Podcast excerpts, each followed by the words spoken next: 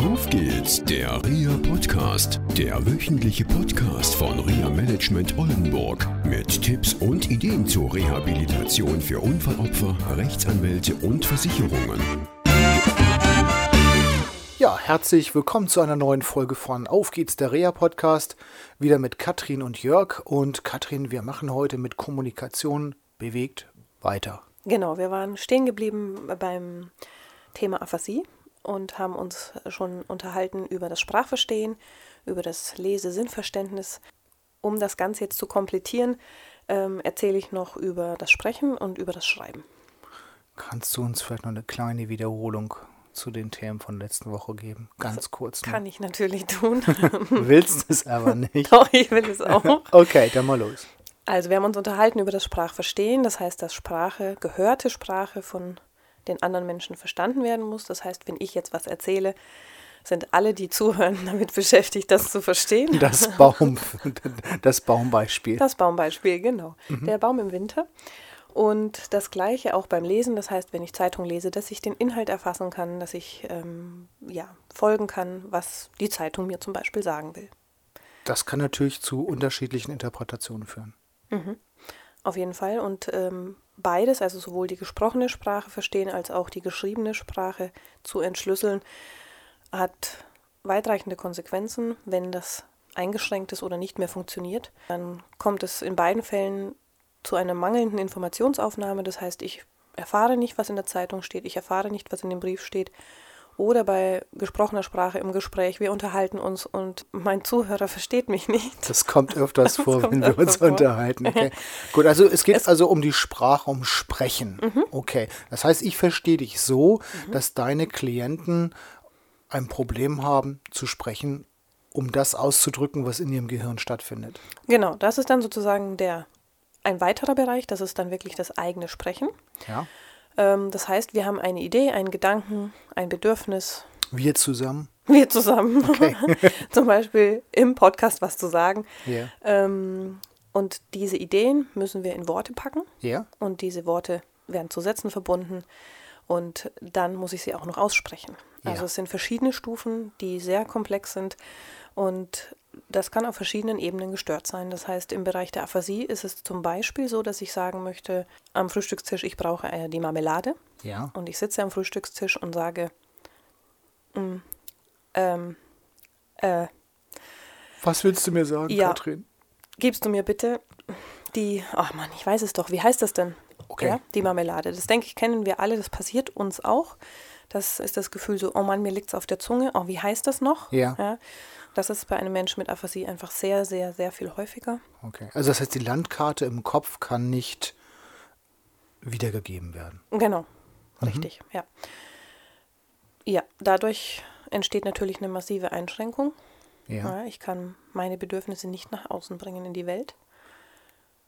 Wie wirkt sich das auf Familie aus? Hast mhm. du da Erfahrung? Mhm.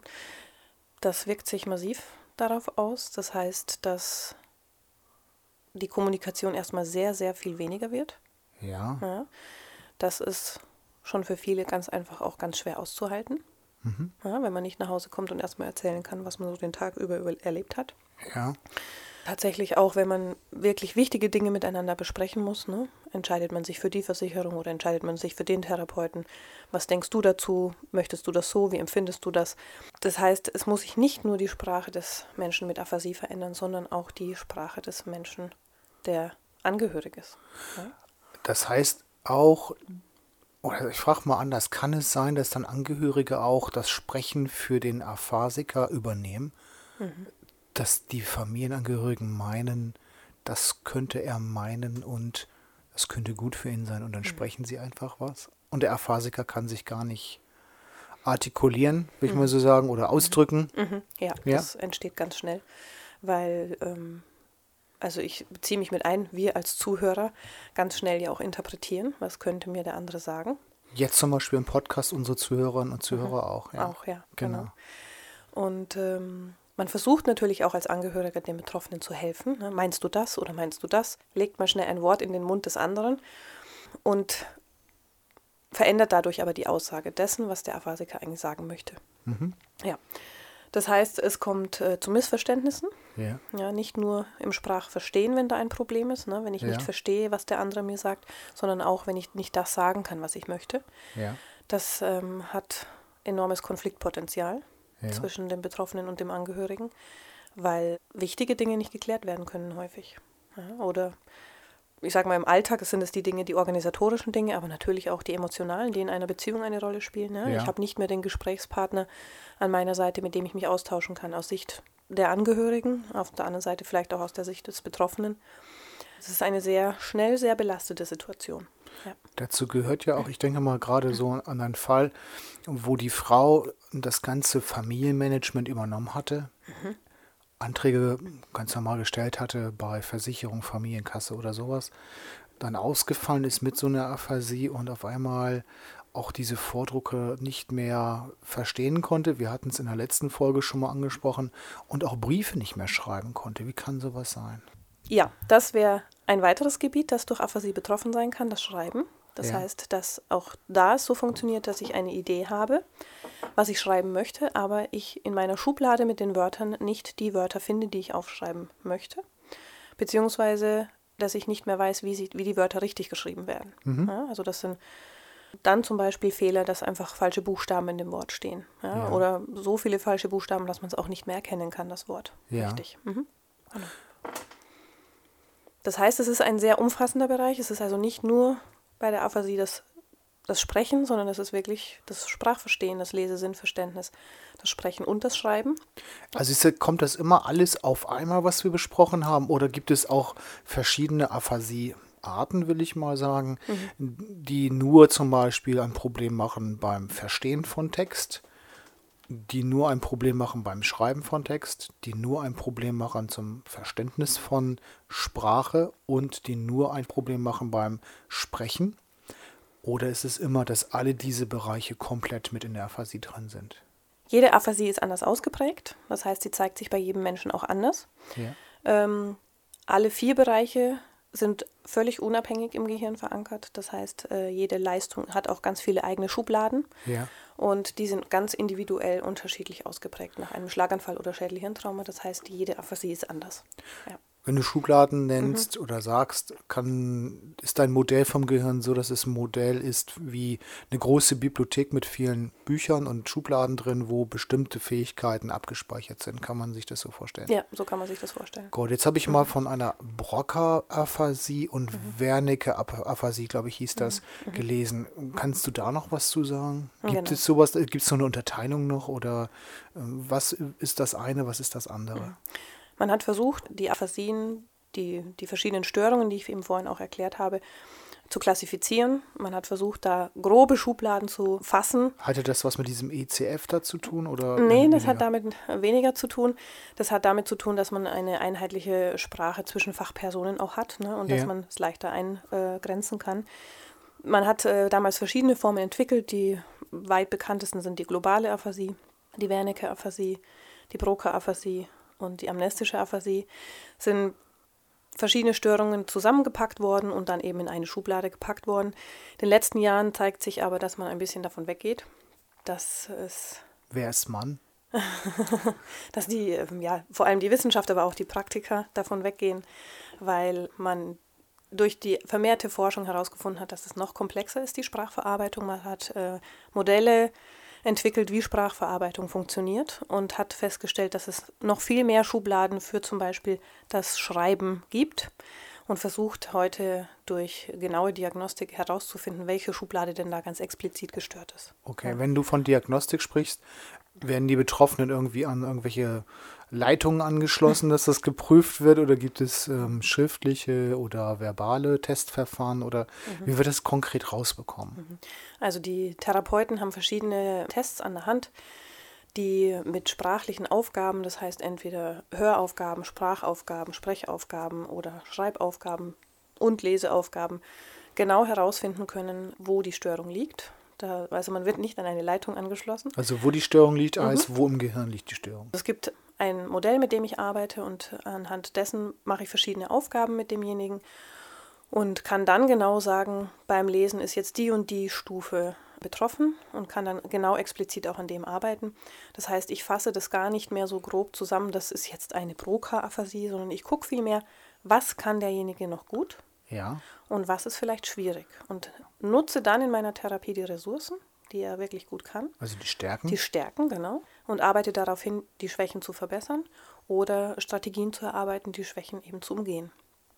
Ja. Und das ist sehr individuell, das heißt, es ist bei jedem Menschen anders und deswegen muss ich auch jedes Mal ganz genau Diagnostik machen, ganz genau gucken und habe dann einen sehr genauen Fahrplan, wo ich ansetzen kann und dann arbeite ich auch wirklich an den Strukturen im Gehirn. Ja. Wenn du sagst Fahrplan, also kommen zwei Dinge bei mir auf. Also Fahrplan heißt, du weißt auch ganz genau, wann dein Patient die Stärken so ausgearbeitet hat, dass er die Schwächen umgehen kann. Zweite Sache ist, geht es darum auch zu, zu klären, dieses Sender-Empfänger-Modell, das klarer zu machen, auch für die Patienten und die Angehörigen und das zu verändern. Ist deine Arbeit auch Angehörigenarbeit? Mhm, genau, also das sind ganz, viel- ganz, ganz viele Komponenten, die du gerade ansprichst. Also ich fange einmal noch an mit den Strategien. Also das ist auf jeden Fall ein, ein Teil der Therapie, dass man die Stärken nutzt, um Strategien zu erarbeiten. Ich mache mal ein Beispiel, wenn ich Wörter nicht sagen kann, weil ich sie nicht abrufen kann durch meine Aphasie, muss ich ja trotzdem meine Gedanken an den Mann bringen. Danke. Danke. Das heißt, ich nutze vielleicht ein anderes Wort, das ich abrufen kann. ne? Ich sage dann nicht, gib mir mal bitte das Wasser, wenn das auf dem Tisch steht, sondern ich sage dann, bitte die Flasche, Ja. ne? weil ich das Wasser eben gerade nicht sagen kann. Also habe ich das umgangen und habe meine Stärke genutzt, vielleicht ein anderes Wort abzurufen. Ja. ne? Also diese Strategiearbeit spielt auf jeden Fall eine große Rolle, neben der reinen Übungstherapie. Der weitere Baustein ist die Angehörigenberatung. Und du hast das ähm, Sender-Empfänger-Modell angesprochen schon im Bereich der Kommunikation. Die Aphasie hat ihre Auswirkungen ja wahnsinnig weitreichende Konsequenzen. Das Ja. heißt, ich kann den Inhalt, den ich sagen möchte, nicht in Worte fassen. Ja. Und was ist die Konsequenz? Es kommt keine Botschaft von mir. Ja. In der Kommunikation geht man davon aus, dass es also einen Sender gibt, also derjenige, der etwas sagt, also der etwas sendet. Und auf der anderen Seite ein Empfänger, der ja auch erstmal zuhören muss und diese Nachricht aufnimmt. Ja. Ja, und dieses Sender-Empfänger-Modell funktioniert dann nicht mehr, wenn der Sender nicht mehr das, die richtige Botschaft vermitteln kann, was im Bereich der Aphasie dann zutage tritt. Ja. Das heißt, die Botschaft kommt vielleicht anders an oder gar nicht und der Empfänger steht da und hat ein großes Fragezeichen im Gesicht. Dann wird der Empfänger zum Sender, der sagt dann was, fragt vielleicht nochmal nach.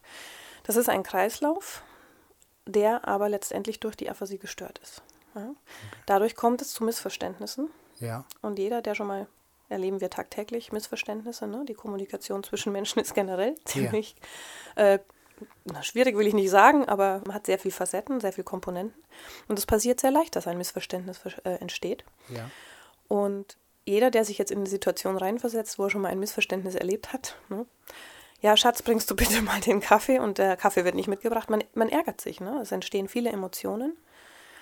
Und das ist der Alltag, vor dem die Menschen mit Aphasie und ihren Angehörigen auch stehen. Also letztendlich neben der aphasischen Problematik auch eine psychologische Komponente. Auf jeden Fall. Mhm. Okay. Ja. Hast du vielleicht noch mal ein Beispiel irgendwie, wo du da was erklären kannst, wie sich sowas auswirkt oder nicht auswirkt? Also ein ganz konkretes Beispiel, das mich schon sehr lange begleitet und das ich, ja, wo das so eindeutig wird, ne, was Aphasie wirklich heißt, ist, dass ich einen Menschen sehr lange begleitet habe, der eine Aphasie hat, die, ihm ist, die es ihm kaum möglich macht, Wörter zu sagen. Er versteht recht gut das, was man ihm sagt. Er kann ein bisschen schreiben. Und er ist sehr lange betroffen und hat wirklich viel geschafft, hat sich ja mit seiner Situation arrangiert und hat begonnen nach, ich würde mal sagen, acht Jahren, zehn Jahren nach dem Schlaganfall und hat begonnen nach circa acht Jahren nach dem Schlaganfall zu reisen. Er ist Wo äh, ging's dahin? Ganz häufig nach Australien. ja, und er hat äh, mir dann über ne, verschiedene Möglichkeiten in der Kommunikation signalisiert, dass er sich in Australien ganz normal fühlt. Er fühlt sich nicht gehandicapt, er fühlt sich auch nicht eingeschränkt durch seine Aphasie, weil er sagt, alle Touristen, die er da trifft und alle Menschen, die da sind, kommunizieren mit Händen und Füßen Ja, das hat er genauso gemacht. Hände, Füße, Mimik, Gestik. Er hat auch mit seinem Smartphone kommuniziert, hat da auf Symbole gedrückt, ne? hat Nachrichten sprechen lassen. Das ist ja dank der Technik auch heutzutage alles möglich. Und er hat gesagt, ja, die anderen haben das genauso gemacht und es ist keinem aufgefallen, dass ich einen Schlaganfall habe und eine Aphasie und er fühlte sich pudelwohl. Ah, okay. Ja, und ja. er kommt zurück nach Deutschland und sagt, die Welt ist wieder ganz anders. Ne? Ich fühle mich eingeschränkt. Jeder guckt mich an, ja, denkt, ähm, oh Gott, was ist mit dem? Hat der zu viel getrunken oder kann der nicht richtig denken oder was ist mit dem? Ja. Und erst dann wird er wieder konfrontiert damit, dass er eine Störung hat. Ja, und ich finde, das ist schon was, wo wir auch viel drüber nachdenken dürfen wir, die nicht vom Schlaganfall betroffen sind, äh, wie schwer wir das manchmal so jemandem machen und dadurch die Störung auch erst zum Tragen kommt. Ja. Und das ist auch die Basis des Sender-Empfänger-Modells. Es ist nämlich nicht nur der Betroffene, der von Aphasie betroffen ist, sondern es sind immer auch die anderen. Ja. Und da gehören wir alle dazu. Und das gilt ja nicht nur für einen Schlaganfall, sondern auch für ja. Schädelhirnverletzte. Ja. Gibt es da irgendwelche Unterschiede oder ist es ähnlich oder gleich? Also meiner Erfahrung sind es schon Unterschiede. Ja. Naja, es sind unterschiedliche Störungen, die dann mehr oder weniger ausgeprägt sind. Vielleicht nochmal eine Möglichkeit in der nächsten Folge nochmal auf dieses Thema Sprache einzugehen. Ich glaube, heute ist nochmal klar geworden, wie wichtig und wie kompliziert Sprache und Sprachverarbeitung ist und was das auch im Alltag machen kann mit den Menschen, die da ein, ja, ein Thema mit haben. Und ja, ich denke, machen wir nochmal in der nächsten Woche ein bisschen weiter damit. Mhm. Okay? Also dann bis nächste Woche und tschüss. Tschüss.